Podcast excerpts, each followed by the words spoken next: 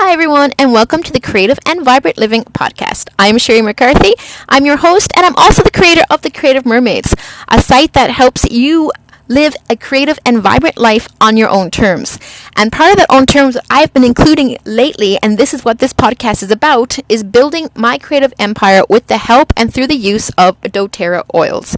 So if you're a total beginner to the network marketing setup, or a total beginner to oils, or just looking for a way to learn how to grow your business, any type of business, because network marketing, as I have been told and I'm quickly learning, is a great way to learn skills to build any business, or even if you're just looking at a way to have some creative tips.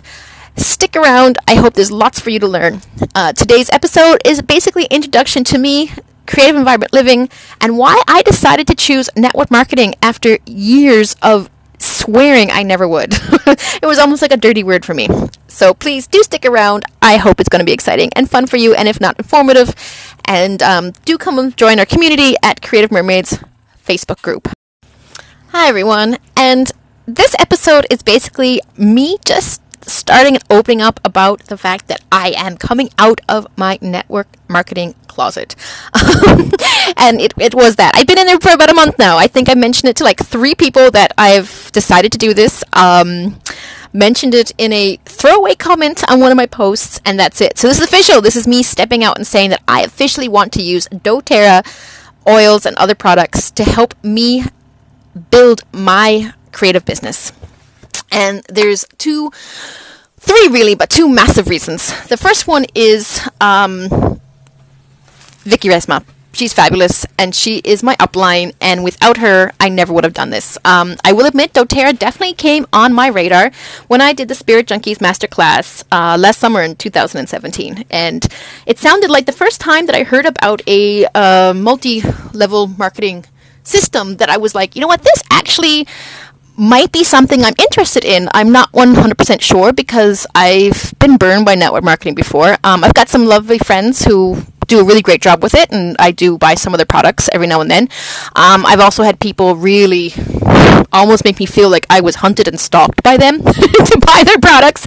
And then there's the fact that, you know, like, um, family and friends. You know, you get to this point where it just feels like all we were doing were being invited to parties and circles and information workshops, and it got to the point where you're almost like afraid to say yes to an email or even open it and pretend you just didn't see it because you're like, I just I can't I can't buy anything else from you. I'm sorry, I just don't want to buy anything else. I just don't want stop. So that was basically my experience with um multi-level marketing and network marketing. Um, and the few friends that I actually really respect and like the way they were doing it, I was still kind of like, yeah, but that's not for me. I, I'm not the type of person who can do direct sales. I'm actually a really terrible salesperson. Um, the very thought of it makes me break out into a cold sweat. This is not something I want to do, people. So please leave me alone. anyway, long story short, about a month ago, um, actually probably about six weeks ago, because I did think about it for a week or two.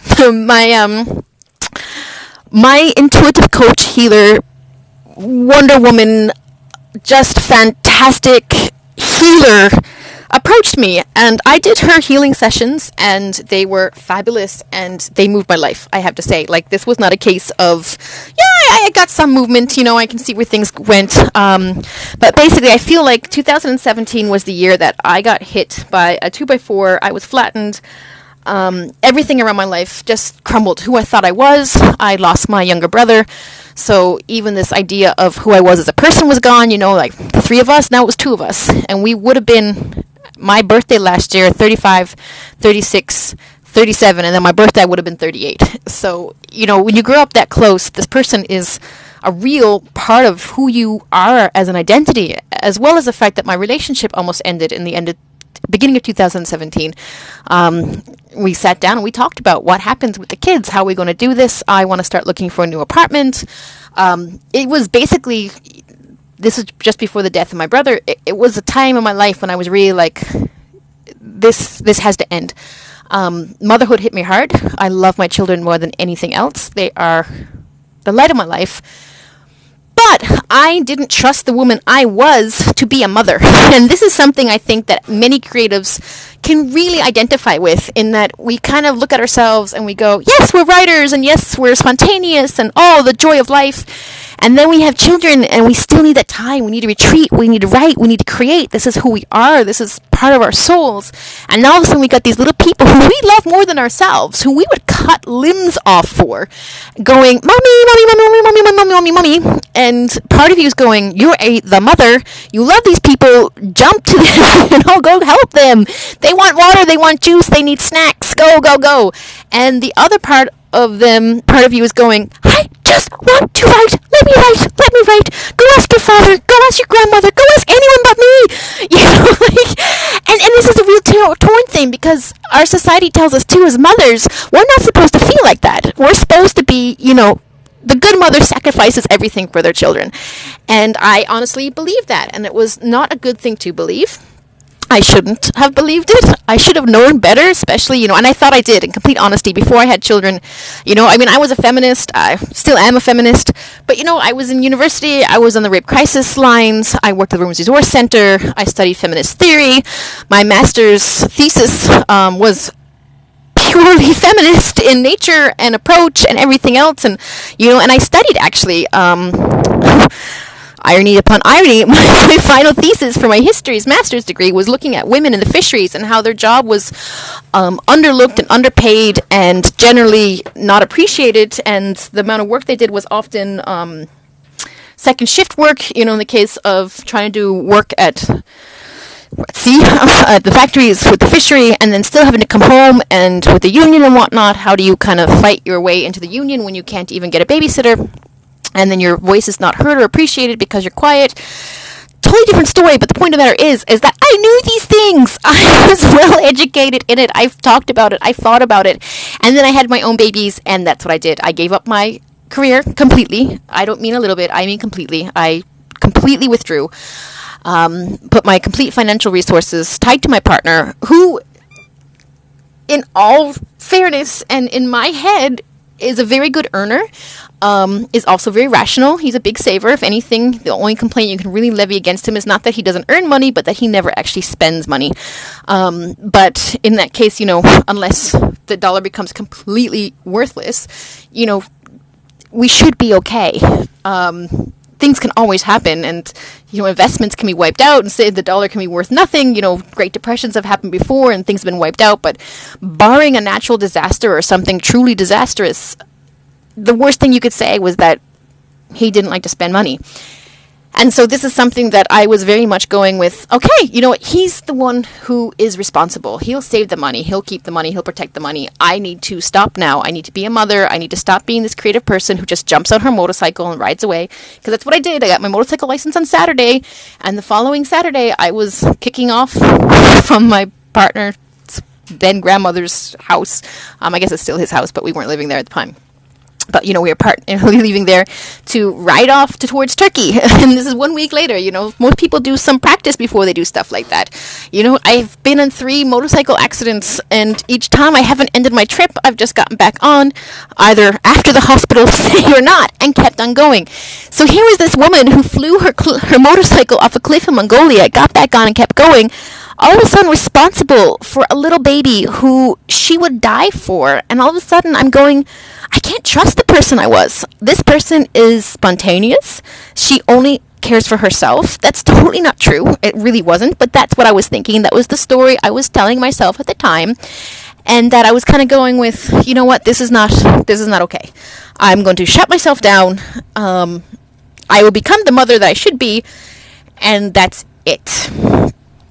And that didn't work out too well, folks. As you can imagine, I'm a writer, I'm a creative. Um, and this is something that I also had to learn in the last year. It doesn't matter if I'm a good writer. You know, it doesn't matter if I sell millions of copies. It doesn't matter if I have legions of fans. How people respond to my work is not who I am.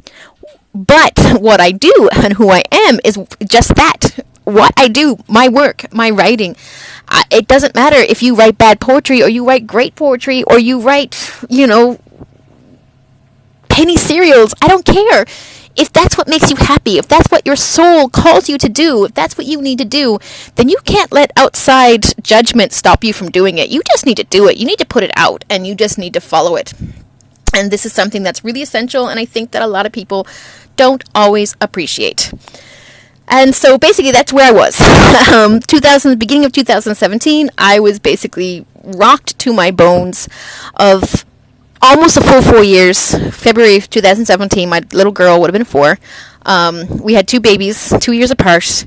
My relationship was pretty much at the point where I was a startup widow. I didn't see him. Um, he went to work and then he came home and went to bed. Like we might have a supper together, we might not. Normally it was him eating cold supper or him sitting down and eating supper and going to bed and we barely talked because there was nothing to talk about anymore. We'd gotten so far apart and then my brother died and we were almost ready to go on this world trip by boat and we'd both been kind of counting on this world trip by boat to save our relationship because we'd had such a fantastic relationship up until this point and then we really just let everything drive us apart. Um, his 110% commitment to his work, his startup, my commitment to being a mother above all things, you know, killing off the part of me that was a woman, killing off the part of me that was a creative. I was nothing but a mother, and that's all that mattered. And that was what brought me to the beginning of, well, early 2017, where my whole world was wrecked, and I was going, this isn't working for me anymore. So here we are, on the brink of a breakup, on the brink of moving onto our sailing boat so we can sail around the world, and on the brink of the tragedy of my life and grief had me flat on my stomach. And just a couple months beforehand, I'd actually said how I kind of felt like I had figured out I was on life support. So earlier that year, 2016, I went home and I did a race, the Cape to Cabot, which is basically 20 kilometers straight up a hill and straight down. Like that's it. It's just hill after hill. You run up a hill and then you run two minutes to the next hill, and you run up that hill until eventually you run up to the top of um, Cape Cabot in Newfoundland, St. John's, Newfoundland. So that's fine. But I did it, and the fact that I didn't do it was like the fact that I did do it, sorry, I didn't quit, was massive for me. I felt like I was going to die and I didn't die. And this was actually, I realize now, training for what was going to happen to me in 2017. You might think grief is going to kill you, um, but it's not. it really isn't. That pain is there, but you can choose to keep on going. And so this was basically what happened to me. I used and I kind of realized I used that and afterwards I was so happy that I did this and I didn't quit despite the fact there was points when I really really wanted to I realized that this I, I'm not dead. I, I thought I was. I thought I'd killed off that part of me who was creative and spontaneous and who was just so full of joy for other things besides her children. Um, and then I was like, you know what? No, this this part of me is still alive. I may have kicked her down a ravine and left her for dead, but sh- we can get her out. We can put her on life support. And that's basically how I felt because I was still trying to figure things out. I was still trying to figure out how I could be this perfect mother who was putting her children first, while at the same time coming back to me and putting me in the equation at all, and also my relationship, which was also just like basically the father of my children. I mean, he wasn't my boyfriend, he wasn't my partner anymore. He was just this person who came into the house and made sure the money was there. So, um, and that, that's the truth of it. So anyway, when we were looking at whether or not we should be together or not, and looking also at afterwards the grief that happened to me, and just being on my knees and trying to breathe through it. Um, and I rediscovered yoga. I had done yoga for years, and then I stopped it for years, and then went back to it basically in 2017. December 2016, actually. So I'm really glad I had a two month practice set up before. Um, so it was actually kind of good that my relationship was falling apart because it actually had some kind of semblance of sanity for me when my brother died. Um, to be able to go to that yoga mat and scream inside while at the same time, you know, letting my body process it. And I really needed that. I needed to come back into my body because this was something I'd stopped doing. I kind of did this disconnect. Complete disconnect. Um, when I became a mother, I really just kind of let myself go, no, don't trust you, so shove that part of you out. Um, not really connect with my body anymore. And this was something that was really nice with yoga. And um, I have absolutely, I really don't like it when people start talking about body shapes and everything else and how it's all about the health and blah blah blah. You know, my body shape has nothing to do with you, so keep it to yourself. But I will share this because it's me and my body, and I can share this. Um, and I, my body shape was also reflecting the fact that I was not in my body. I was not happy in any other way except for with my children. And I was telling myself that's the only happiness I really needed, which is not true. You do need more happiness besides your children, even though they are can be the main source of your happiness, but they can't be the only source of your happiness. And this is one thing I often say too. Sorry. Sorry, I should get a drink of water. But I often use, um, I was using gratitude for things to cap myself instead of catapult myself. And this is something I think a lot of us are guilty of, and we should stop doing it. Um, one second, drink. Yes, but basically, and what I mean by that is, I was telling myself all the things I should be gratitude for. I should be so happy.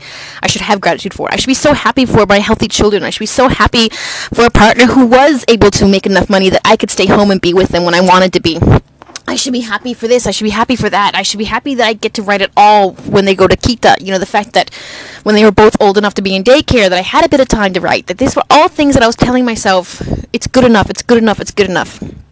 And you know, when you start telling yourself these things, when you're trying to convince yourself of how great your life is, it's a really good sign your life is going off the tracks. Because it can be great. And, and there's nothing wrong with having a great life that you're not happy with. There's nothing wrong with that, guys. And this is when you kind of got to go inside and look at yourself and decide what is it that I want with my life. And you know what? Maybe you don't want the flashy cars, the fancy things. Maybe you just want to have a couple of hours to write. And if that means, you know, giving up one of your cars so you can have more money. Oh! Hi! What are you guys. What?